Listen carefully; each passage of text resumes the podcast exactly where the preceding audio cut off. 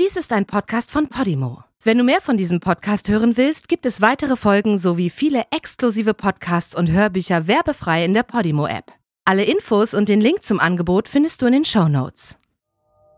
Der Sätermann. In der psychiatrischen Klinik im schwedischen Säter saß ein experimentierfreudiger Psychiater einem ängstlichen Patienten gegenüber, der hier für den Maßregelvollzug untergebracht worden war. Der Psychiater arbeitete sich mit Hilfe seines Patienten dessen verdrängte, unterbewusste Erinnerungen heraus. Das Ergebnis dieser Therapie war das Geständnis von zuerst einem Mord, dann einem weiteren und noch einem, und so ging es immer weiter. Acht Jahre lang. Der Name des Patienten war Sture Ragnar Bergwall. Er hatte bereits eine Reihe von Verbrechen begangen. Sie reichten von Raub über gewaltsame Übergriffe bis hin zu Pädophilie. Doch aufgrund der nach und nach gestandenen Morde hielt die Polizei ihn in bis zu 30 Fällen für den möglichen Täter. Stures Geständnisse bargen jedoch ein Problem. Sie waren der freien Fantasie des Patienten entsprungen. Mit den Geständnissen erlangte der Mann zweifelhaften Ruhm und den Ruf, Schwedens schlimmster Serienmörder zu sein. Man nannte ihn den Sätermann.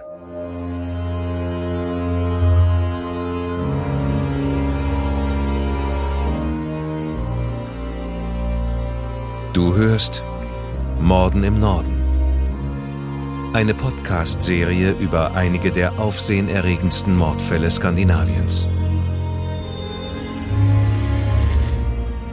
Alle Fälle beruhen auf wahren Begebenheiten, recherchiert und nacherzählt von Janne Agard. Die hier dargestellten Abläufe basieren auf der Berichterstattung unterschiedlicher Medien zum Tathergang. Einige Details wurden ausgelassen. Von der Beurteilung des Verbrechens und des Täters sehen wir ab, weil ein Urteil bereits durch die Justiz gesprochen wurde. Bedenke bitte, dass einige der hier geschilderten Details starke emotionale Reaktionen hervorrufen können. Besonders deshalb, weil es sich um das Leben und den Tod von echten Menschen handelt.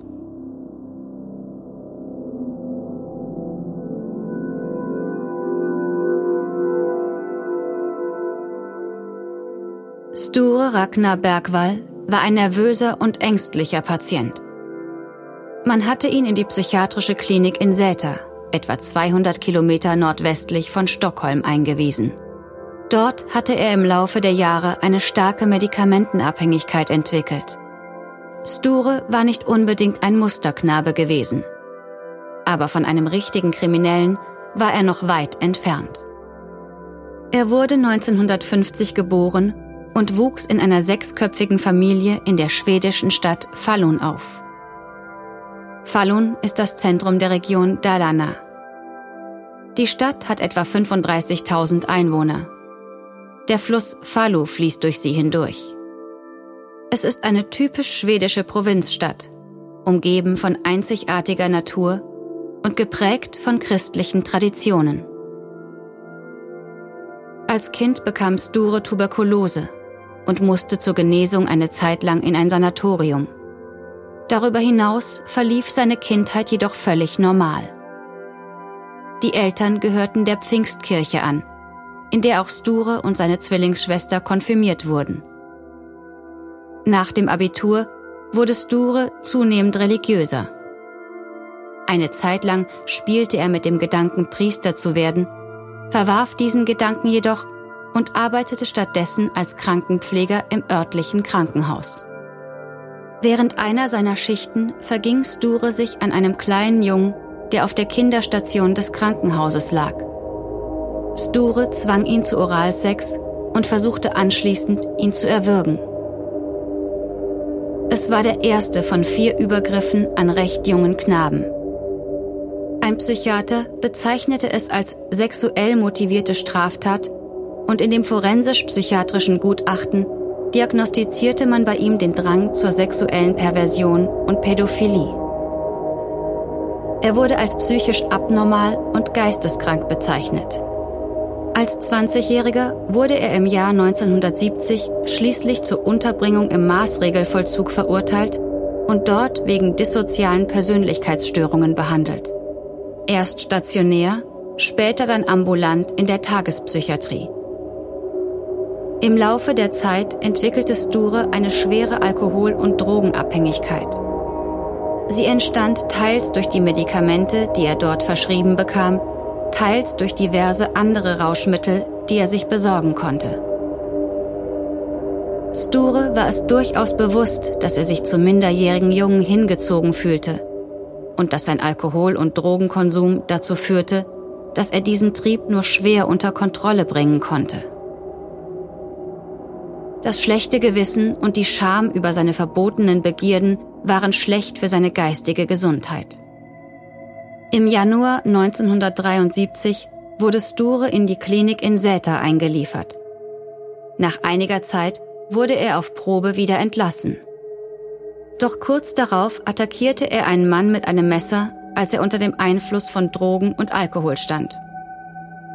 Da er sich noch in psychiatrischer Behandlung befand, wurde er nicht wegen Körperverletzung verurteilt, sondern erneut in die Psychiatrie in Säter eingewiesen. Als er später erneut entlassen wurde, war die Behandlung erfolgreicher verlaufen. Im Laufe der Jahre hatte Sture zahlreiche Gelegenheitsjobs, bis er schließlich zusammen mit einem Familienmitglied einen Kiosk eröffnete. Vier Jahre lang lief alles bestens. Doch dann machte der Kiosk pleite und Sture wurde wieder arbeitslos. Er geriet in Panik. Ein recht amateurhaft ausgeführter Überfall auf die Gotha Bank im Jahr 1990 missglückte. Sture hatte dabei einen Bankangestellten samt seiner Familie als Geiseln genommen. Diese hatten ihn jedoch erkannt und kurz darauf wurde er wieder festgenommen. Im Jahr 1991 landete Sture erneut mit einer diagnostizierten Persönlichkeitsstörung in der psychiatrischen Klinik in Säter.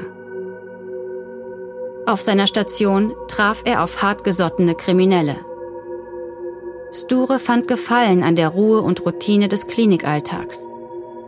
Und er fing an, die sozialen Mechanismen um sich herum zu beobachten. Er registrierte, dass man den anderen Patienten und Insassen, wenn sie sich in der Gruppentherapie an ein Trauma erinnerten, sehr viel Aufmerksamkeit schenkte. Gleichzeitig stellte Sture fest, dass schwere Straftaten einen höheren Stellenwert in der Gruppe hatten. Die Psychiater und Psychologen in der Säter-Klinik wendeten bei der Behandlung von Kriminellen die sogenannte Objektbeziehungstheorie an. Diese Theorie ist eine Weiterentwicklung der Psychoanalyse der 1930er Jahre und legt ihren Fokus auf Ereignisse, die sich im ersten Lebensjahr des Kindes zugetragen haben. Etwaige Persönlichkeitsstörungen werden als Konsequenz des Missbrauchs der Eltern betrachtet und der Therapeut hat die Aufgabe, die Erinnerungen des Patienten an den Missbrauch wiederherzustellen. Diese schmerzhaften Erinnerungen sind die Ursache für die Dissoziation und führen dazu, dass sich das Gehirn aufgrund der existenzbedrohenden Traumata unkontrolliert in verschiedene Realitäten hineindenkt. Kurz nach seiner Ankunft bat Sture darum, in Therapiegesprächen vom Chefarzt Kjell Persson betreut zu werden. Dieser war weder Psychologe noch Psychiater. Doch Sture hatte das große Bedürfnis, gesehen und gehört zu werden. Schließlich stimmte Kjell Persson zu, sein informeller Gesprächspartner zu werden. In diesen Gesprächen kam Sture zu folgender Erkenntnis. Je schlimmer die Geschehnisse waren, an die er sich erinnerte, desto mehr Aufmerksamkeit bekam er und desto mehr Beruhigungsmittel wurden ihm verabreicht. Sture litt unter heftigen Angstzuständen und erinnerte sich in den Therapiegesprächen mit dem Chefarzt an traumatische Ereignisse in seiner Kindheit. Er erinnerte sich daran, dass sein Vater ihn als Vierjährigen sexuell missbraucht hatte. Später war ihm dann von seiner Mutter Gewalt angetan worden, indem sie angeblich versuchte, ihn in einem Eisloch zu ertränken. Sture erinnerte sich plötzlich daran, dass er gezwungen worden war, vom Körper seines totgeborenen kleinen Bruders Simon zu kosten, bevor seine Eltern den Leichnam verschwinden ließen.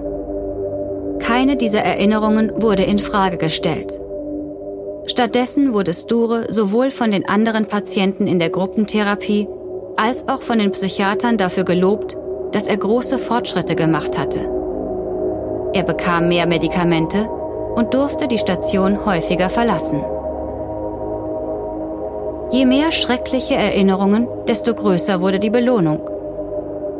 Sture änderte seinen Namen in Thomas Quick. Als er aus der psychiatrischen Anstalt entlassen wurde, besorgte er sich eine Einzimmerwohnung und begann, seine Medikamente abzusetzen. Er hatte jedoch kein Einkommen. Daher ließ er sich in einer speziellen Resozialisierungsabteilung in Säter einliefern und setzte dort die Therapie mit dem Chefarzt fort.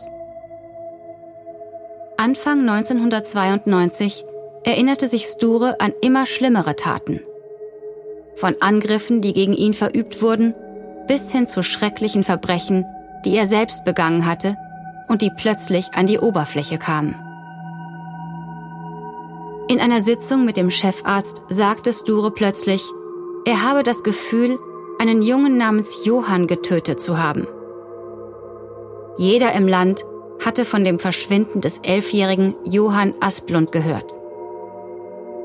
Johann verschwand im November 1980 aus seinem Elternhaus in Sundsvall. Und trotz einer groß angelegten Suche in ganz Schweden und einer umfassenden Berichterstattung in den Medien war der Junge nie gefunden worden. Weder tot noch lebendig. Die Polizei hatte keine Verdächtigen für das mutmaßliche Verbrechen ausfindig machen können. Doch jetzt meinte Sture sich erinnern zu können, dass er in Sundsvall etwas wirklich Schlimmes getan haben könnte. Der Chefarzt und Sture fuhren nach Sundsvall, wo Sture von einer Panikattacke überwältigt wurde, als sie an einer beliebigen Straße vorbeifuhren. Dies wurde vom Chefarzt als Zeichen dafür gedeutet, dass Stures Erinnerungen an die Ermordung des Jungen echt waren. Trotz dieser Erkenntnis hatte der Chefarzt sich jedoch nie an die Polizei gewandt oder anderen in Säter davon berichtet. Als der Chefarzt für zwei Wochen im Urlaub war, erzählte Sture der Urlaubsvertretung, einer jüngeren Psychologin, von dem Mord. Sie reagierte anders als der Chefarzt und teilte dies sofort der Klinikleitung und dann auch der Polizei mit. Daher schickte man im März 1993 einen Polizisten in die Klinik, der Sture zu dem Fall befragen sollte. Obwohl die örtliche Polizei keine verwendbaren Hinweise erhalten hatte, die auf einen Zusammenhang zwischen Tat und mutmaßlichem Täter hindeuteten, gaben sie den Fall an die Leitstelle in Westernorland weiter. Dies war auch der Wohnort, an dem das mutmaßliche Opfer, der elfjährige Johann, zuletzt gemeldet war. Der zuständige Staatsanwalt Christa van der Quast arbeitete hier an relativ alltäglichen und eher langweiligen Fällen. Bis das Geständnis von Stura auf seinem Schreibtisch landete. Es dauerte nicht lange und die Neuigkeit war an die Presse durchgesickert. Die Schlagzeilen von dem Geständnis eines psychisch kranken Mannes über den Kindermord beherrschten das ganze Land. Damit ging der Zirkus richtig los. Gemeinsam begaben sich die Fachleute bestehend aus Staatsanwalt, einem Befragungsleiter, einem Psychiater, Stures Verteidiger und dem mutmaßlichen Täter Sture zum angegebenen Tatort, um die Leiche des kleinen Jungen zu finden. Sie fuhren die kleinen Straßen und Wege der Ortschaft auf und ab. An einem Ort, den er willkürlich auswählte, hatte Sture eine Panikattacke und erklärte, dass er hier den Körper des Jungen begraben haben musste. Das gesamte Gebiet wurde umgegraben und durchsucht. Doch das Ergebnis war gleich Null, wie es das Wortspiel einer schwedischen Zeitung betitelte. Alle waren spürbar enttäuscht. Bei Geständnissen, insbesondere wenn sie von psychisch Kranken kommen, ist es entscheidend, dass der mutmaßliche Täter Details offenbart, die der Öffentlichkeit nicht bekannt sind. Sture konnte diesbezüglich leider nichts liefern. Jedes Mal, wenn Sture panisch wurde und sich nicht genau daran erinnern konnte, was er getan hatte, hatte der Chefarzt dies als Zeichen dafür gesehen, dass es seinem Unterbewusstsein schwerfiel, sich an das Trauma zu erinnern. Obwohl sich kritische Stimmen zu Wort meldeten, schenkte der Staatsanwalt diesen kein Gehör. Stattdessen ordnete er an, dass in den mutmaßlich von Sture begangenen Mordfällen weiter ermittelt werden sollte. Über den gesamten Zeitraum hinweg war Sture weiterhin in der Säter-Klinik in stationärer Behandlung.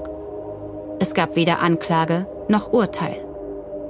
Die Verantwortlichen in der Klinik beschlossen deshalb, ihm seine Ausgangserlaubnis zu entziehen. Es schien doch etwas seltsam, einen selbsternannten Serienmörder frei herumlaufen zu lassen.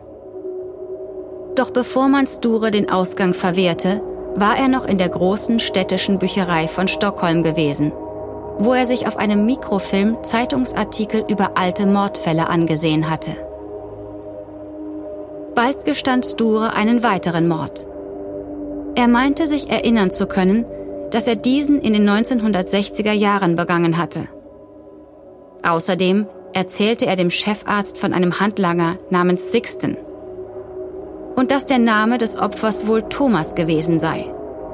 Damit bezog sich Sture auf ein weiteres Verbrechen, das Schweden 1964 tief erschüttert hatte, als der 14-jährige Thomas Blomgren in der Nähe des Volksparks in Växjö sexuell missbraucht und ermordet aufgefunden worden war. Das Verbrechen konnte nie aufgeklärt werden. Im Gegensatz zu dem Mord an Johann konnte Sture von überraschend vielen Details des Mordes berichten. Von einem blauen Fleck auf der Wange des Jungen bis zur Positionierung des Körpers am Tatort. Hätte die Polizei Stures Aussagen etwas kritischer gegenübergestanden und seine Behauptungen genauer überprüft, dann hätten sie herausgefunden, dass der damals 14-jährige Sture und seine Zwillingsschwester an genau diesem Pfingstwochenende in Fallon etwa 500 Kilometer von Växjö entfernt, konfirmiert worden waren. Aber niemand schien Stures Aussage anzuzweifeln. Über einen Zeitraum von mehreren Jahren flossen die Geständnisse nur so aus ihm heraus. Einmal wurde Sture zusammen mit dem Staatsanwalt, dem Polizeibeamten Seppo Pentinen, Stures Anwalt, seiner Therapeutin Brigitta Stohle und einer Krankenschwester aus der psychiatrischen Klinik von Säter nach Norwegen gebracht. Sie wurden von norwegischen Ermittlern in Empfang genommen und fuhren in der Gegend herum, um die Leiche der neunjährigen Therese zu finden, die 1988 in dem norwegischen Dorf Fjell verschwunden war. Viele Jahre später beschrieb Sture, wie sie herumgefahren waren, um Beweise im Fall Therese zu finden – Manchmal hatte er so viele Medikamente bekommen, dass man ihn stützen musste, während er murmelnd im Wald herumtaumelte und nach der Stelle suchte, an der er das Mädchen getötet hatte. Er hatte viele Aussetzer, in denen er gar nicht sprechen konnte. Und die Erinnerungen, die Sture hervorbrachte, führten wieder mal ins Nichts. Die Polizei ließ einmal sogar einen ganzen Waldsee leerpumpen, weil Sture behauptete, er hätte dort Thereses Leiche entsorgt. Aber auch hier führten die Ermittlungen zu keinem Ergebnis. Über einen Zeitraum von acht Jahren gestand Sture 30 Morde, die er in den Jahren zwischen 1964 und 1993 in ganz Skandinavien begangen haben wollte. Mit diesen Geständnissen hatte Schweden seinen ersten Serienmörder. 1994 wurde Sture wegen drei der Mordfälle angeklagt und verurteilt. Es handelte sich um die Ermordung von dem im November 1976 verstorbenen 15-jährigen Charles Zelmanowitz und um die Ermordung des niederländischen Ehepaares Marinus und Janis Stegehus, die auf einem Zeltplatz in Nordschweden im Juli 1984 tot aufgefunden worden waren. Insbesondere der Doppelmord erschien seltsam. Die Opfer in Stures Geständnissen waren bisher meist Minderjährige gewesen. Der Wechsel des Täters von sexuell motivierten Morden und der Tötung von Kindern zu einem abweichenden Opferprofil in Form dieses ausländischen Ehepaares war ungewöhnlich. Sture verlor sich in langen Erklärungen über einen Mittäter, bei dem sich jedoch herausstellte, dass dieser ein Alibi hatte. Sämtliche Angaben, die von Sture gemacht wurden, waren entweder falsch oder wurden als unwahrscheinlich angesehen. Einschließlich seiner Angaben über das Aussehen des Paares, wie er zum Zelt des Paares gelangte und wie das Wetter zum Zeitpunkt des Verbrechens gewesen war. Sture erzählte der Presse später, wie er auf die Idee gekommen war, den Mord an dem 15-jährigen Charles Zelmanowitz, der an einem Novemberabend 1976 verschwunden war, zu gestehen. 1993 war Charles moosbedeckter Schädel von einem Jäger gefunden worden. Davon hatte die Zeitung Dagens Nyheter in einer kleinen Randnotiz am Tag nach dem Fund berichtet. Und diese hatte Sture gelesen. Am unteren Rand auf einer der rechten Seiten sah ich ganz kurz den Text, der von dem Fund der Überreste eines vermissten Jungen im Piteotal berichtete. Drei Monate später benutzte ich die Geschichte in einer Therapiesitzung. Ich erzählte, dass ich 1976 in Piteo gewesen war und einem Jungen das Leben genommen hatte. Es gab keinen einzigen kriminaltechnischen Beweis, der Stures Aussagen bestätigen konnte weder Sperma oder Blutspuren, noch Zeugen, die Sture wiedererkannten oder andere Details, die nur der Täter kennen konnte. Dennoch wurde Sture immer wieder verurteilt. Seine eigenen geständigen Aussagen reichten aus, um die Geschworenen von seiner Schuld zu überzeugen. Bei genauerer Betrachtung von Stures Geständnissen war festgestellt worden, dass sie ausschließlich auf Tatsachen beruhten, die von Zeitungen und Fernsehsendern in der Vergangenheit wiedergegeben worden waren. Mehrere Angehörige äußerten ihr Unverständnis. Unter ihnen die Eltern des elfjährigen Johann. Sie bezeichneten den Prozess als eine von einem kranken Mann inszenierte Farce. Die Therapie in der Säter-Klinik wurde fortgesetzt. Sture erklärte in den Gesprächen, er habe mehrere Persönlichkeiten, die Namen trugen wie Nana, Cliff und Ellington. Letztere bezeichnete angeblich das hemmungslose alter Ego seines Vaters, welcher den eigenen Sohn vergewaltigt hatte.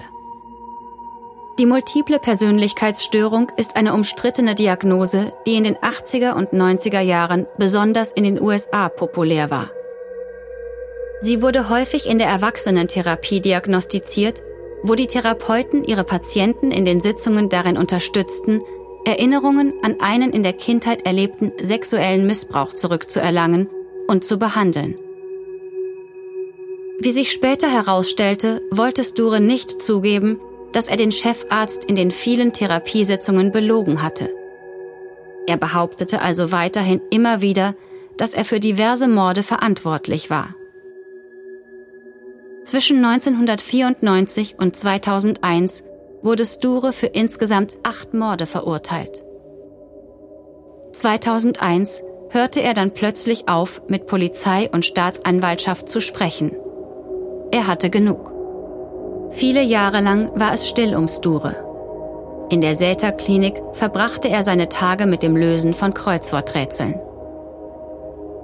Manchmal unternahm die Polizei den Versuch, ihn dazu zu bringen, weitere Taten zu gestehen.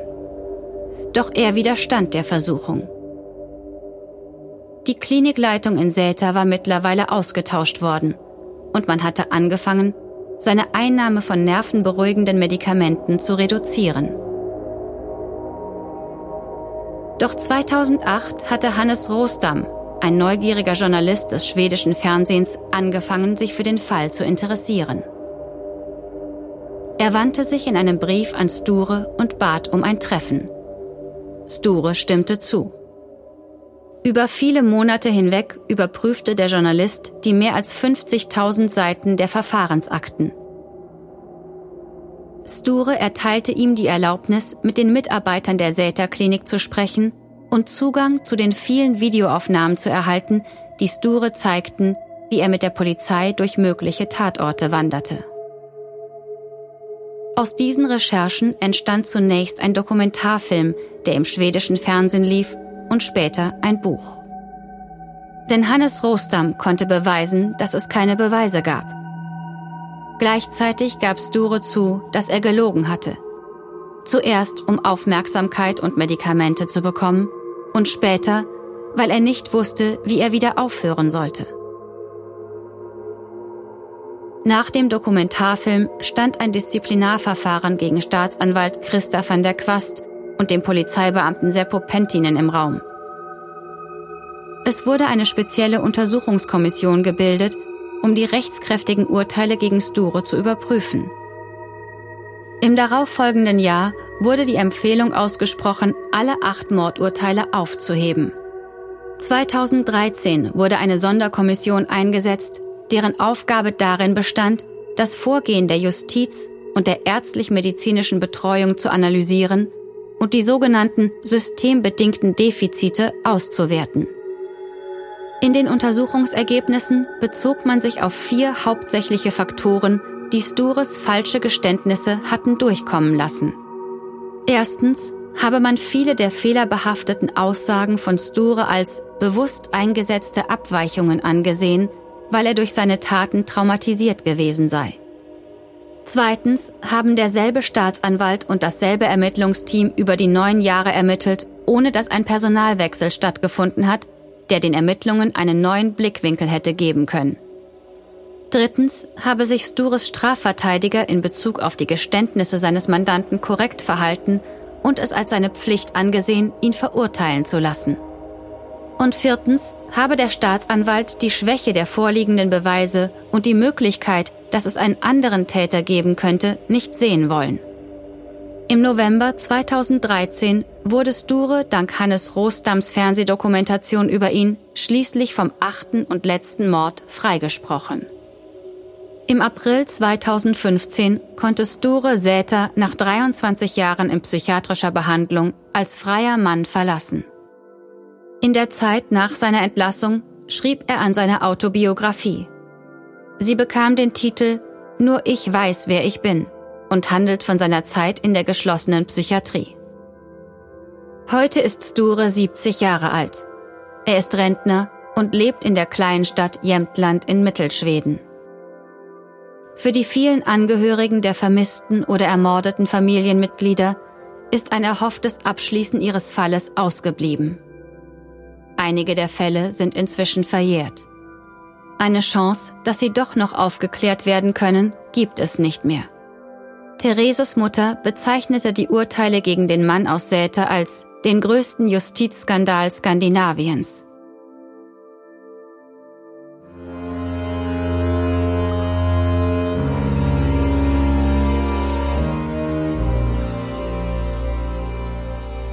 Die deutsche Fassung der Serie Morden im Norden ist eine Produktion der Fritzton GmbH im Auftrag von Podimo. Übersetzung Nadine Bär. Überarbeitung und Regie Peter Minges. Gesprochen haben Marike Oeffinger und ich, Sascha Rotermund. Aufnahme und Nachbearbeitung Christopher Kropp und Niklas Schipstadt. Projektleiter Lennart Bohn.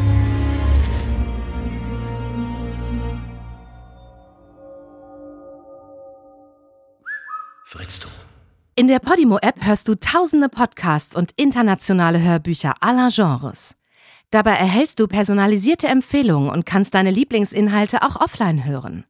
Ganz egal, ob zu Hause, in der Bahn oder beim Spazierengehen. Lass dich mit Podimo von spannenden Geschichten in den Bann ziehen, lerne etwas Neues oder hol dir Tipps für dein Familienleben.